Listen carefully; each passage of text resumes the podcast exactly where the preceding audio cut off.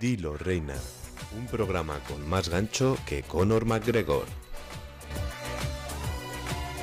Bueno, buenas tardes a todos y a todas nuestras oyentes. Bienvenidos al segundo programa de Dilo Reina. Cuando he dicho buenas tardes me he arrepentido porque con este calor que está haciendo no sé si son buenas tardes. Pero bueno, la semana pasada estuvimos hablando de precariedad laboral de los jóvenes, vamos, en otras palabras, la miseria de ofertas de empleo y trabajos que ocupamos. Os recuerdo que podéis seguir el programa en directo a través de la web lgnmedios.com o escucharlo después de su emisión en directo en el podcast. Esta semana damos un giro. Nos vamos hacia la salud mental. Concretamente hablaremos sobre la ansiedad. ¿Estamos peor mentalmente ahora que antes? ¿Podemos distinguir la ansiedad de las emociones? En esta época en la que estamos en proceso de desestigmatizar la salud mental, ¿nos estamos pasando quizás de frenada?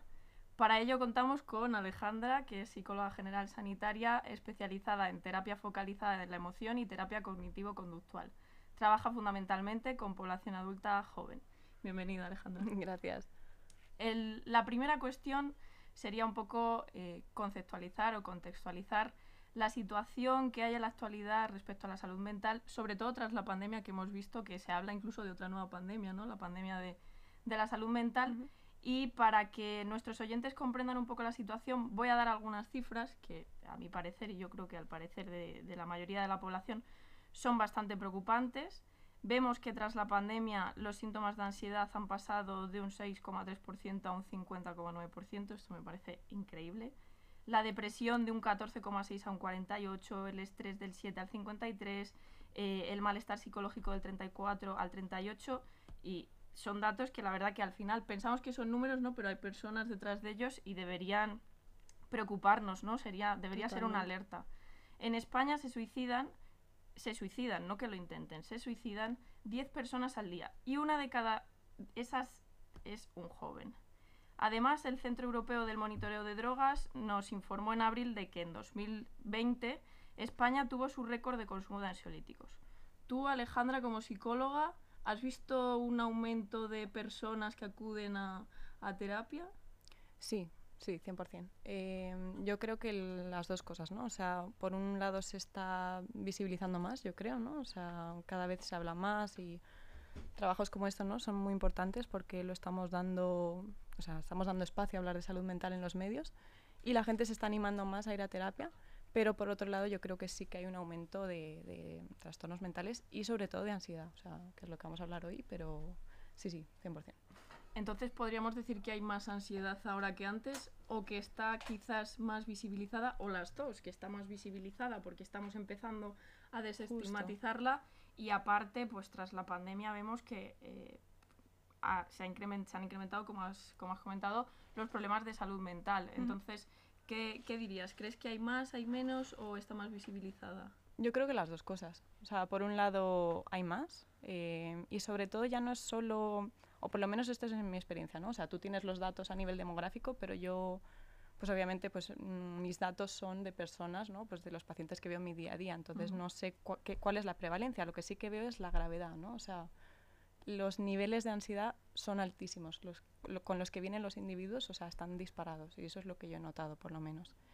Y luego, por supuesto, sí que está mucho más visibilizado. O sea, hace unos años la ansiedad es un, es un problema que se puede enmascarar en muchas cosas, ¿no? Tú puedes tener palpitaciones, tú puedes tener nerviosismo, tú puedes... Entonces, si no tienes la información, pues lo puedes identificar de manera errónea como, pues, como un infarto o como, como problemas de salud. Tengo, y la gente va al médico, ¿no? Y esto es algo que se veía mucho, que se ve mucho, por ejemplo, en personas que son, pues que tienen 30, 40, 50 años, ¿no? No saben lo que es la ansiedad. Pero ahora, mm, gracias a la información que tienen los jóvenes, pues lo identifican mucho antes entonces sí que van al psicólogo antes. Entonces, yo creo que es una combinación de las dos cosas, ¿no? Que hay más, pero también lo, lo estamos identificando antes. Sobre la cuestión de la estigmatización me he puesto a pensarlo porque eh, yo siempre me llevo todo un poco al terreno personal. ¿no? Claro, claro, todos, cuando- todos barremos para casa. Totalmente. Y cuando veo pues a mi alrededor que hay casos, yo que yo sepa, pues no he sufrido ansiedad, pero seguramente que por las cifras en algún momento la he sufrido, pero no la he sabido identificar. Pero con el tema de la estigmatización parece, sobre todo en los círculos, yo lo que veo ya no tanto en personas de nuestra edad, sino quizás en personas más mayores, que se sigue viendo pues como si como si supusiera un es cierto que es un problema importante la salud mental por supuesto pero parece como que eh, está aislado es una cuestión tabú, que no se puede hablar y no le digas a tus padres, oye, mira, yo quiero ir al psicólogo, porque se van a alertar y lo van a tomar como, pues, como que ellos no están haciendo algo bien, Claro, que tú no la estás culpa. bien. Mm. Exacto.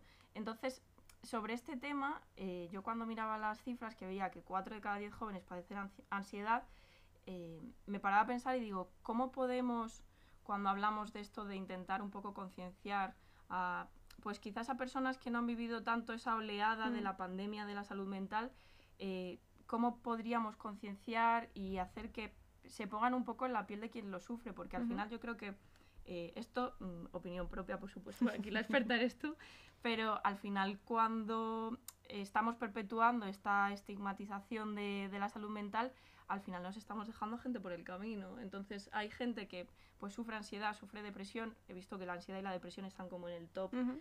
de, de los problemas de salud mental, sobre todo la gente joven.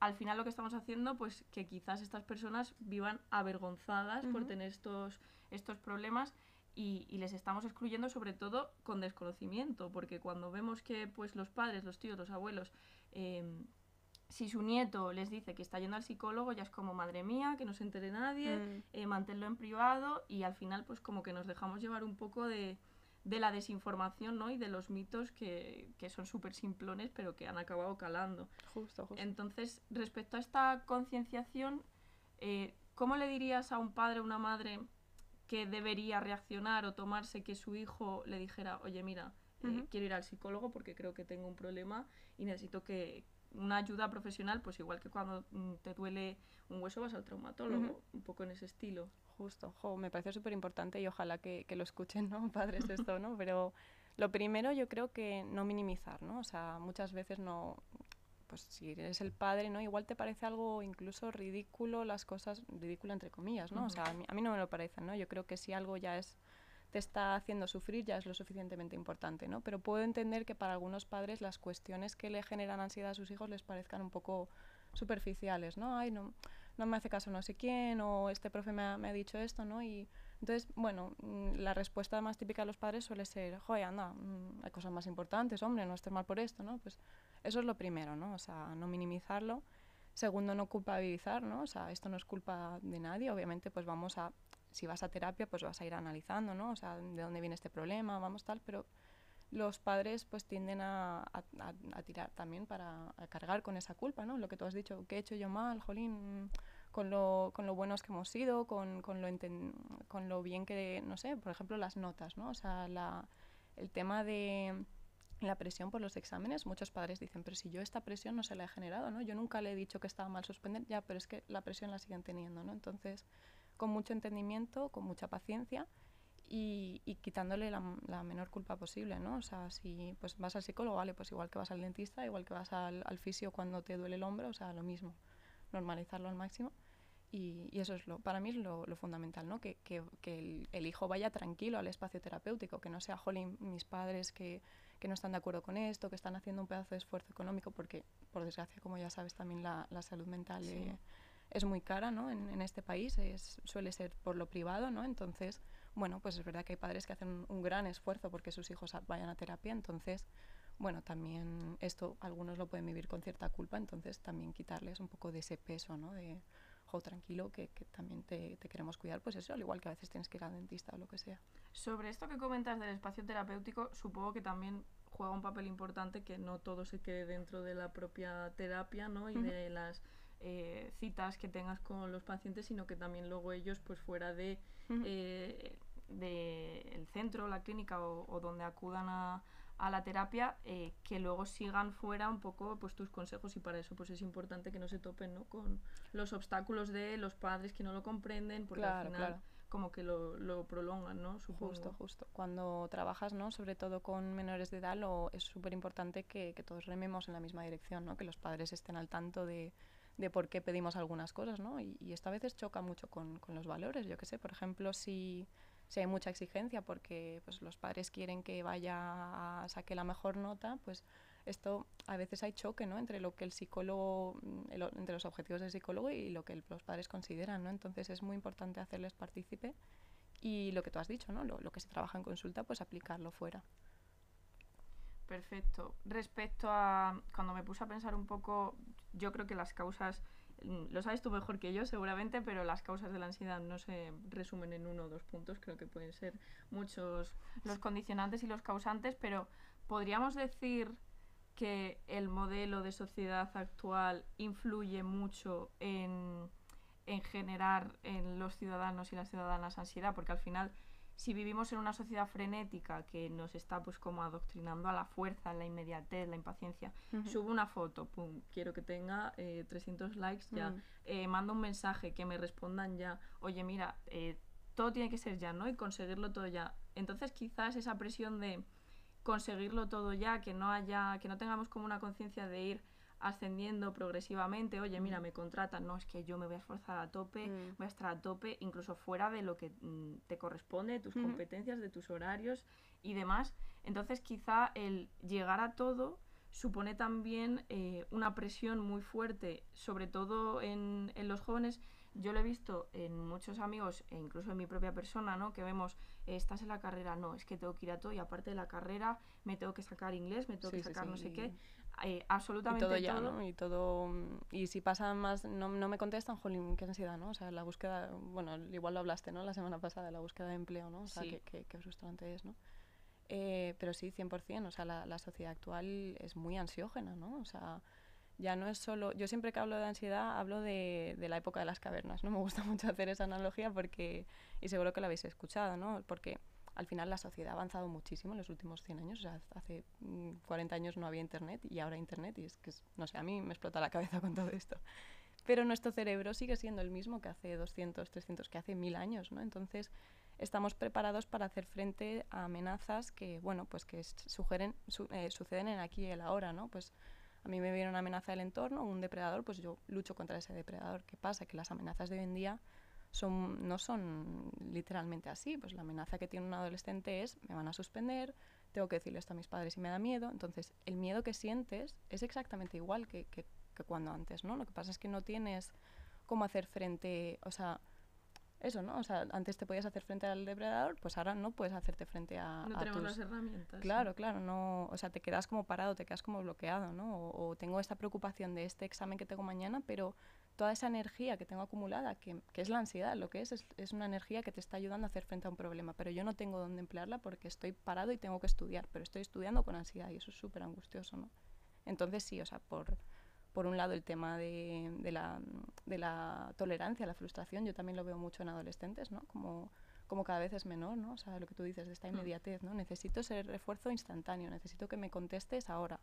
Si no me contestas en 10 minutos ya empieza mi cabeza, uy, ¿por qué no me contesta? He hecho algo mal, eso es que ya no quieres ser mi amigo, ¿no? O sea, todas estas cosas, ¿no? La, para mí la eh, tolerancia a la frustración y la ansiedad también van muy de la mano. Lo de la frustración me parece súper interesante, además lo tenía puesto para comentarlo después y quizás también asociado a esta frustración eh, y a la presión de llegar a todo y de, de estar constantemente pues eh, triunfando, ¿no? Que lo comentábamos el otro día en el programa. Em, al final las probabilidades de triunfar son ínfimas a lo largo del día. O sea, hay más probabilidades de que eh, el 90% de las cosas te salgan mal mm. a que el 90% de las cosas te salgan bien. Entonces, también quizás el hecho de eh, estar constantemente... El caso de las redes sociales me parece muy llamativo, porque mm. te metes en Instagram, en Twitter o donde sea, sobre todo en Instagram, que me parece muy peligroso. Yo soy amante 100% de las redes sociales, pero me parece muy peligroso, sobre todo eh, ya no tanto para personas que tenemos cierta madurez eh, psicológica, por así decirlo, sino para adolescentes que se están ahora están empezando en el mundillo. Que tu, que autoestima no está formada, que no tienes esa... Y ven que María Pombo sube una foto, mm. vida feliz, tengo un niño, tengo dinero, tengo un marido, tengo trabajo, me puedo permitir irme a Cancún tres veces al año. Y claro, tú estás en tu casa diciendo que estoy haciendo mal para que esta persona. Qué asco de vida, ¿no? yo estoy aquí. Claro, y el papel, o sea, el, la cuestión de eh, yo quiero llegar a eso, mm, tengo que tener el cuerpo perfecto, porque ahora en Instagram eh, es súper complicado. Es cierto que se están un poco viralizando ahora las cuentas de body positive y tal, un poco fuera de... Sí, pero sigue siendo la minoría, del, Exacto, del mm. cuerpo normativo, pero eh, cuerpo perfecto, vida perfecta, ¿qué mm. papel juegan las redes sociales en la ansiedad? Yo creo que tiene una influencia enorme, ¿no? Porque es eso, tu, tu autoestima se está formando, son, es la etapa en la que tú te estás descubriendo, estás sentando las bases de, de tu personalidad, ¿no? Entonces, ya no es solo, o sea, y nuestra autoestima se forma de, de, fuera hacia adentro, ¿no? O sea, luego siempre decimos, no, es que yo tengo muy buena autoestima, tengo mala autoestima ya, pero también va en base de lo que yo he aprendido sobre mí mismo. Si yo he aprendido que soy una persona eh, que, bueno, pues que es valorada, pues me sentiré valorado. Si he aprendido, por ejemplo, en el colegio me han dicho que qué mal se me dan los estudios, un profesor me ha estado todo el rato diciendo que qué torpe soy, pues yo interiorizaré que soy torpe, ¿no? Entonces, ya no es solo mmm, las María Pomo, las influencers, lo que yo veo, ¿no? Ya es también lo que yo publico, ¿no? O sea, mi valía, cómo mi valía también eh, depende de lo que yo publico, ¿no? Y, y, por ejemplo, pues me empiezo a darme cuenta, ¿no? Porque nos, nos, nos, damos cuenta rápido de estas cosas. Me empiezo a darme cuenta que cuando subo fotos eh, de manera más sexualizada, pues recibo más likes. Ah, pues entonces será que mi valía depende de mi, mi sexualidad. Bueno, pues entonces me voy a poner más fotos en bikini, ¿no? Y para la autoestima eso es, es terrible, ¿no? Y lo mismo, pues eso, pues mmm, las comparaciones, ¿no? Lo que tú has dicho, ¿no? De cómo yo estoy en un sitio, lo, lo, mismo que decía antes, ¿no? De, pues le, nos remontamos a la época de las cavernas y nuestro cerebro está preparado para, para tener en cuenta a una población pues de 80, 100 personas, pero es que ahora tengo que tener en cuenta a 500 personas, o sea, estoy con, comparándome con todo el mundo, literalmente con todo, el mundo, sí, o sea, sí, sí. me estoy comparando con la actriz que lo ha petado en Estados Unidos, que tiene mi edad, y digo, joder, qué rabia que yo no tengo, que yo tengo su edad y voy por detrás, y me estoy comparando con los de mi clase que están haciendo cosas más divertidas y yo estoy aquí en casa y no me han invitado, o sea, es es súper ansiógeno, yo creo. Que además es curioso porque eh, en realidad yo creo que la mayoría de nosotras y nosotros somos conscientes de que las redes sociales eh, cada uno muestra lo que quiere y le da la gana, que luego detrás de cada uno mm. pues hay una vida, hay dificultades, obstáculos y estoy segura de que he puesto el ejemplo de María Pombo porque es la que, sí, me la, que te viene a la cabeza. Seguramente que María Pombo tenga problemas en su vida claro, y no claro. sea todo perfecto, pero y claro, lo dicen, ¿no? Y, pero, Exacto. Pero claro, una cosa es que te, es como la peli, una peli de miedo. A ti tú vas a ver una peli de miedo y te dicen, no, no, es que es una película. Ya, ya, pero es que lo estoy, o sea, lo estoy viendo, me cuesta estoy todo el rato recibiendo el estímulo y claro, por mm, por mucho Por que mucho tú que me digas digas. eh, una vez al mes, oye, no os comparéis con nadie, Es cada uno tiene su vida, si constantemente te están mandando el estímulo es como... Claro, eh, claro. Y en la publicidad también lo vemos, o sea, yo creo que, mm, no sé qué opinas, pero la ansiedad del cuerpo perfecto concretamente creo que en las mujeres es como que juega un papel un poco más eh, exacerbado por el hecho de que estamos como expuestas constantemente a la hipersexualización que ahora en el caso, por ejemplo, de TikTok, he de decir que yo mm, soy súper fan de TikTok, estoy todo el día, estoy todo el día Es para amor-odio lo que yo tengo. Sí, sí, porque la verdad que empieza y no acaba. Tal cual. Pero sí que veo pues muchas TikTokers que eh, pues están sexualizadas, pero es cierto que parece que se está abriendo a- un poco la puerta también a los chavales que inician a, a sexualizarse en ese sentido. Puede ser. Entonces, el tema de redes sociales, cuerpo perfecto, vida perfecta, mm, yo creo que es eh, pues uno de junto co- que claro hablábamos de la sociedad que juega un papel fundamental pero es que esto va dentro de, de Claro, la claro, esto es como ¿no? que magnif- lo que ya está, como te digo, o sea, esas- estas dinámicas siempre las ha habido, siempre ha estado el guay de la clase, el pringado, el, el bullying, o sea, esto siempre ha estado, lo que pasa es que las redes sociales lo magnifican, ¿no? Y si antes, pues la guay, pues era la guay dentro de clase, ahora la guay encima es TikToker y tiene 100.000 seguidores, entonces la presión que yo siento al compararme con ella es mucho más grande, ¿no? hablábamos antes de la frustración y eh, sabemos separar claramente otro tipo de emociones de la ansiedad porque claro no se nos enseña a gestionar las emociones. Entonces por eso al principio decía no sé si quizás en algunas ocasiones como que nos pasamos de frenada por el hecho de eh, lo tenemos tan normalizado que en cuanto que tengo un sentimiento que no sé identificar y que se puede asemejar a la ansiedad o a alguno de los síntomas de la ansiedad, ya digo, eh, tengo ansiedad. Y a lo mejor es que quizás no estás gestionando bien eh, un fracaso, no estás gestionando bien la rabia, quizás. Entonces, eh, a mí eso también me da un poco de miedo porque pienso que quizás nos estamos dejando cosas por el camino, pues como cuando hablábamos al principio, eh, el ir escalón a escalón y nos estamos yendo Mm. arriba del todo y quizás también merezca la pena invertir en enseñar a, a la gente a pues conocer e identificar otro tipo de, de emociones Claro, y claro. gestionarlas sobre todo. Justo, es que yo creo que hemos hecho mucho trabajo de reconocer, así como te decía antes que, que otras generaciones tienen más problemas reconociendo la ansiedad, yo creo que esto, la generación de los adolescentes ahora no tienen ese problema, pero es verdad que podemos ir más allá, ¿no? O sea, podemos ir a, la preven- a, prevenir, ¿no? Con buena inteligencia emocional podemos prevenir la ansiedad, ¿no? Porque al final la ansiedad lo que es es una anticipación a un daño, ya sea un daño físico, pero también un daño hacia mi autoestima, ¿no? Por ejemplo, la ansiedad social es yo anticipo que me están juzgando, que se están riendo de mí, entonces eso me hace estar ansioso, preocupado y lo noto pues en las manos, me pongo a sudar, me pongo la voz me pone a temblar, ¿no? Y bueno, pues eso, si pudiéramos explicarles, ¿no? Cómo gestionar todas estas emociones, pues yo creo que recorreríamos mucho, ¿no? Y, y sí, muchas veces lo que tú, tú, dices, ¿no? Se confunde, ¿no? Puedo confundir rabia que tengo reprimida porque en casa se me ha dicho que no puedo estar enfadado. Cuando a la época de ser adolescente tienes muchísima rabia, ¿no? Pero, pero dicen, no, no, hay que ver, vete a tu cuarto, ¿no? Y claro, pues puede ser que esa rabia se convierta en ansiedad o puede ser que tenga, pues lo que tú has dicho, ¿no? Eh, frustración porque no me está saliendo la cosa y se convierte en ansiedad, ¿no? Entonces, con un buen manejo de esas emociones, las emociones son buenas. Entonces, si yo aprendo a escucharlas, si yo aprendo a entenderlas y a hacer lo que me están comunicando, puedo, puedo vivir una vida muy saludable. El problema es, por ejemplo, si yo no las atiendo, si yo no las escucho y si esa emoción se desregula, ¿no? claro, reprimirla, eh, negarla, eh, todo eso, ¿no? Al final es cuando se cronifica, ¿no? Y, y tenemos que hacer la distinción. Una cosa es tener ansiedad, que tenemos todos, o sea, yo viniendo aquí tengo ansiedad, nunca está en la radio, entonces pues es una emoción normal, me está ayudando uh -huh. a, a, hablar o lo que sea, o igual no, igual, igual me bloquea más, pero, pero sentir ansiedad antes de un examen también es normal, sentir ansiedad antes de una prueba es normal. El problema es cuando se cronifica, el problema es cuando tienes ansiedad todos los días, eso es un trastorno de ansiedad. O cuando tengo ansiedad social también todos tenemos, todos tenemos miedo a hablar en público o miedo a conocer a gente nueva, pero si lo siento todos los días, ahí ya tenemos que hacer es un tratamiento. está el, el problema. Claro, claro. Efectivo. Pues, ¿qué claves darías a nuestros oyentes para identificar la ansiedad? Porque siempre nos han dicho que, eh, pues lo típico, que yo creo que lo que nos han contado sobre la ansiedad es ya como mmm, los síntomas magnificados, ¿no? Sí. Hiperventilar, la crisis de ansiedad, Justo, eso ya es como... la presión en el pecho, pero supongo que debe haber pues como unos síntomas iniciales, ¿no? Uh -huh. Unas pequeñas señales de alerta y luego ya las señales como a largo plazo y más graves que ya sí que suponen una pues emergencia claro, mental, claro. por así decirlo. Yo creo que el cuerpo, ¿no? Te va dando avisos, ¿no? Uh -huh. De que no estás bien y ya de repente el ataque el de ansiedad... Sí, eso es la luz, ¿no? Que se enciende y, y luego ya el ataque de ansiedad es ya pues la, su máxima expresión, ¿no? Pero sí, o sea por un lado, sintomatología física es muy reconocible, es eh, nerviosismo, sensación de agitación, ¿no? o sea, tiene mucho que ver con esto del miedo, ¿no? con esto de escucho un ruido y me sobresalto, eso es una señal de que estás sintiendo mucha ansiedad. También mucha energía, pero al mismo tiempo mucho cansancio, porque estar constantemente agitado también te agota, o sea, que la gente con ansiedad o duerme muy mal o, o duerme mal, pero luego duerme muchas horas, o sea, esta, esta dualidad. Eh, pues a nivel físico, los músculos los noto tensos, me siento agitado, me siento tembloroso, nervioso, todo ese tipo de cosas.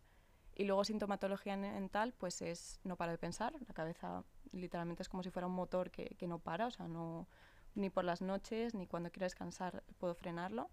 Y también, pues ya cuando la ansiedad empieza a ser más elevada, pues es muy común pues empezar a tener pensamientos como más mmm, paranoides. O, y paranoides suena como muy, muy, muy, como muy fuerte, pero realmente no lo es. O sea, un pensamiento paranoide puede ser, me están mirando todos, o me están juzgando todos, o me va a salir todo mal. Como ese tipo de pensamientos tan dramáticos, tan... Eh, como con tanto... De ponerse en lo peor. Sí, como de ponerte en lo peor, eso es muy típico en la ansiedad eh, la anticipación, ¿no? O sea, me preocupo por cosas tal y, y, sobre todo eso, me veo preocupándome por cosas que antes no me preocupaban. O sea, antes pues salir de casa no me suponía un esfuerzo y ahora noto que para salir de casa pues me tengo que preparar mentalmente 20 minutos antes porque estoy como atacado, ¿no? Uh -huh. ¿Y para prevenirla? Pues muchas cosas.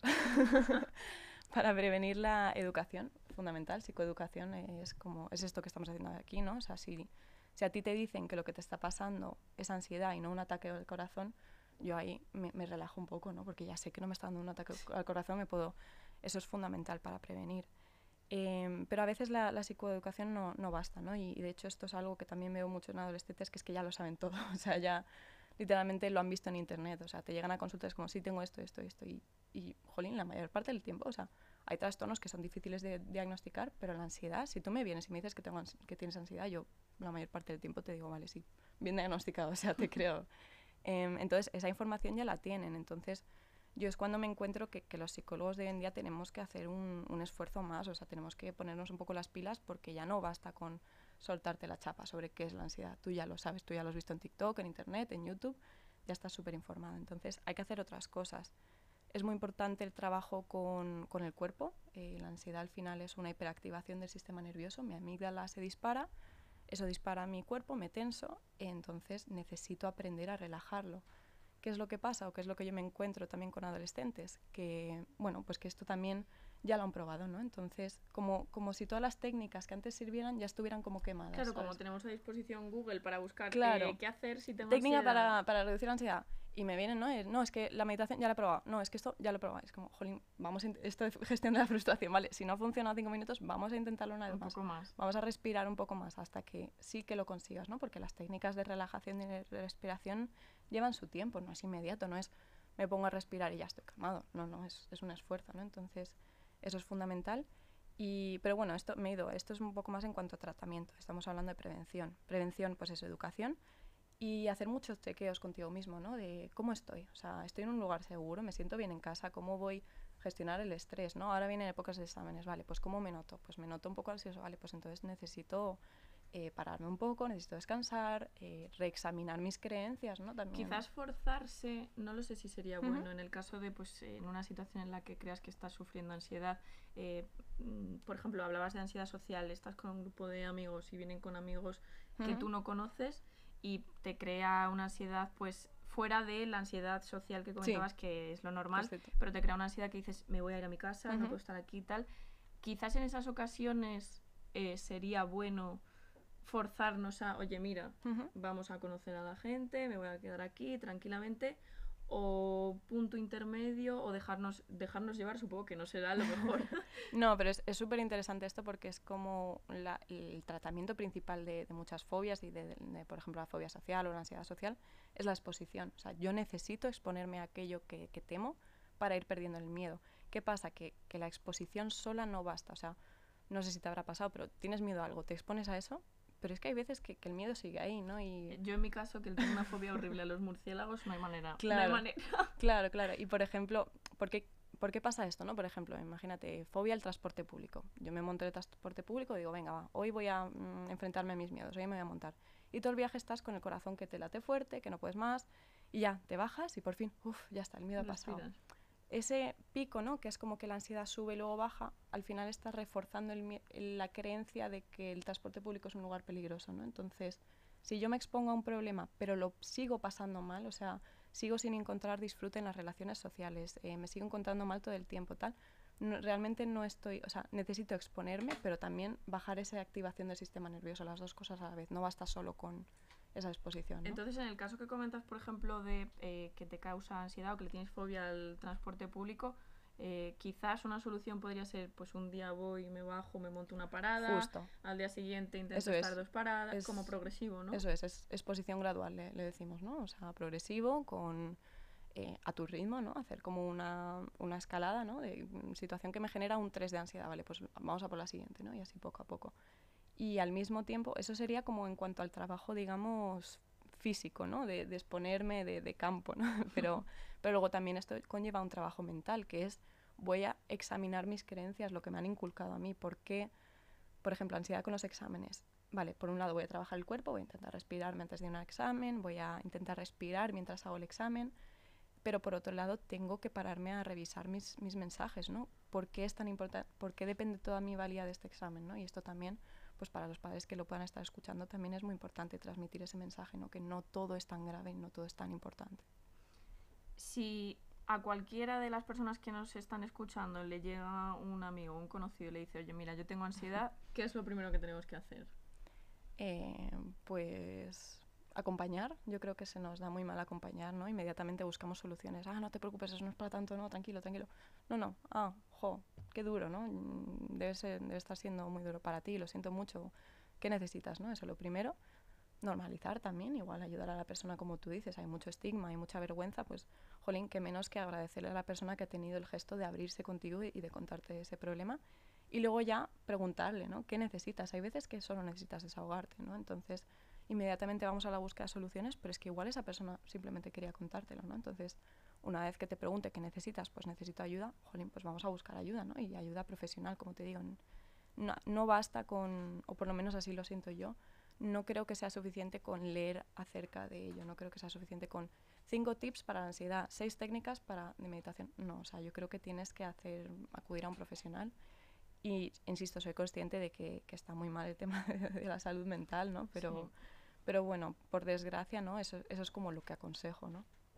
¿Y qué le pedirías a quienes disponen, por así decirlo, disponen del poder y los recursos para atajar esta situación, ya no solo de ansiedad, sino de salud mental, esta emergencia, ¿qué pedirías? Supongo que sería más recursos, ¿no?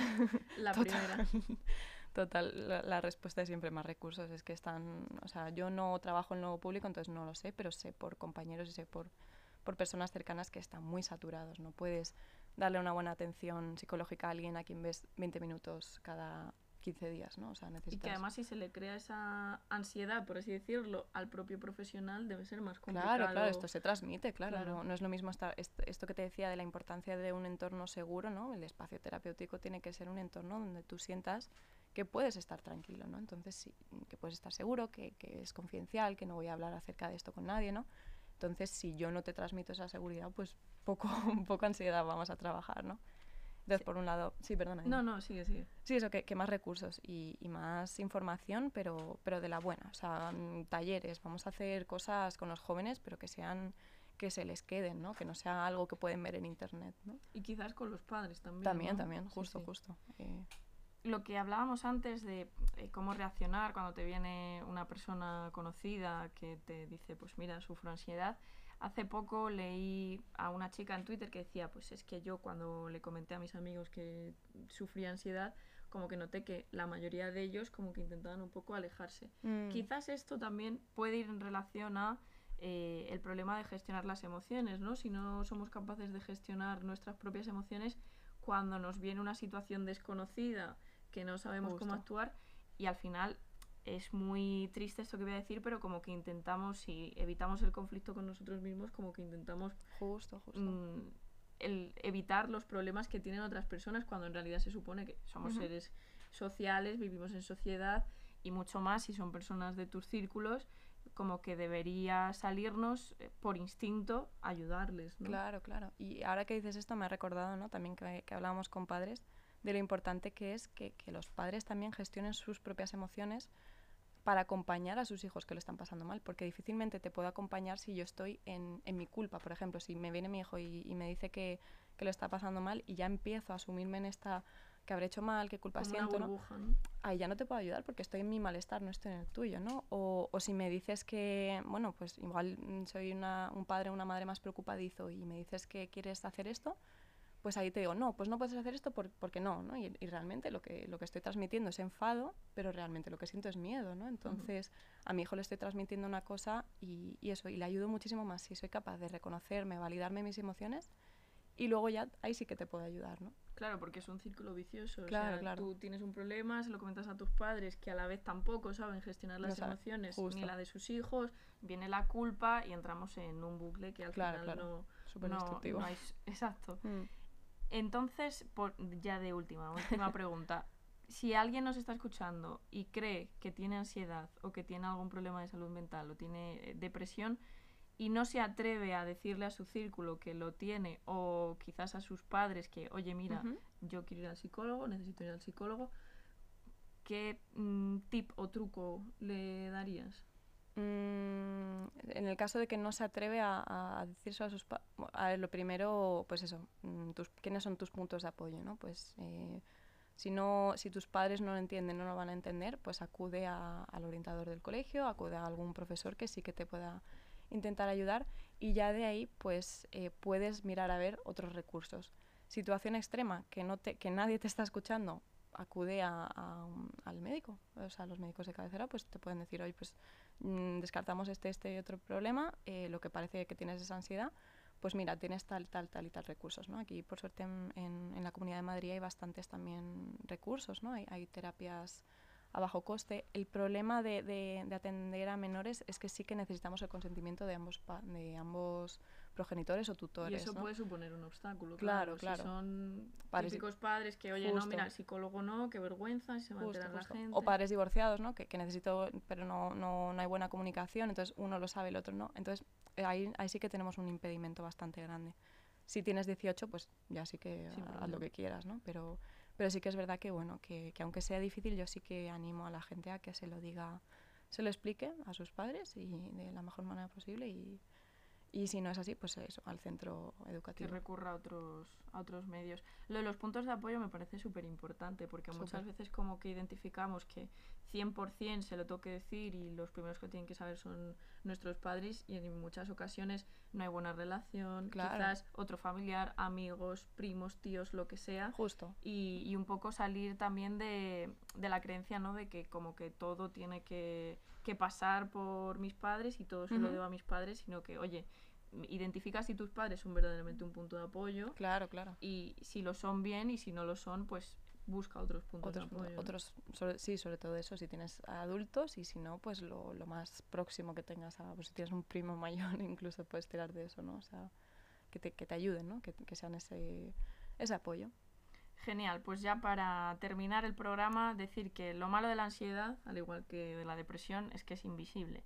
Por ello, aunque tu amiga, tu primo, tu madre mm, no parezca que está mal, si recurre a ti, vamos a intentar no cuestionarles, no se están inventando nada. Tal cual. Empezamos a preguntar, como bien has dicho, Alejandra, qué podemos hacer para que te encuentres mejor, para mejorar esta situación, porque al final es que no nos cuesta nada. Estamos, Mm. Vamos a dejar un poquito de mirarnos al, al ombligo y a los padres, madres, tíos o resto de puntos de apoyo, que no pasa nada porque un joven, en este caso que hablamos de jóvenes, eh, quiere ir a terapia, que es que es lo más natural del mundo. Si te parece normal que vayan al neurólogo, al traumatólogo, a donde sea, pues también es normal que vayan al psicólogo o al psiquiatra en su caso.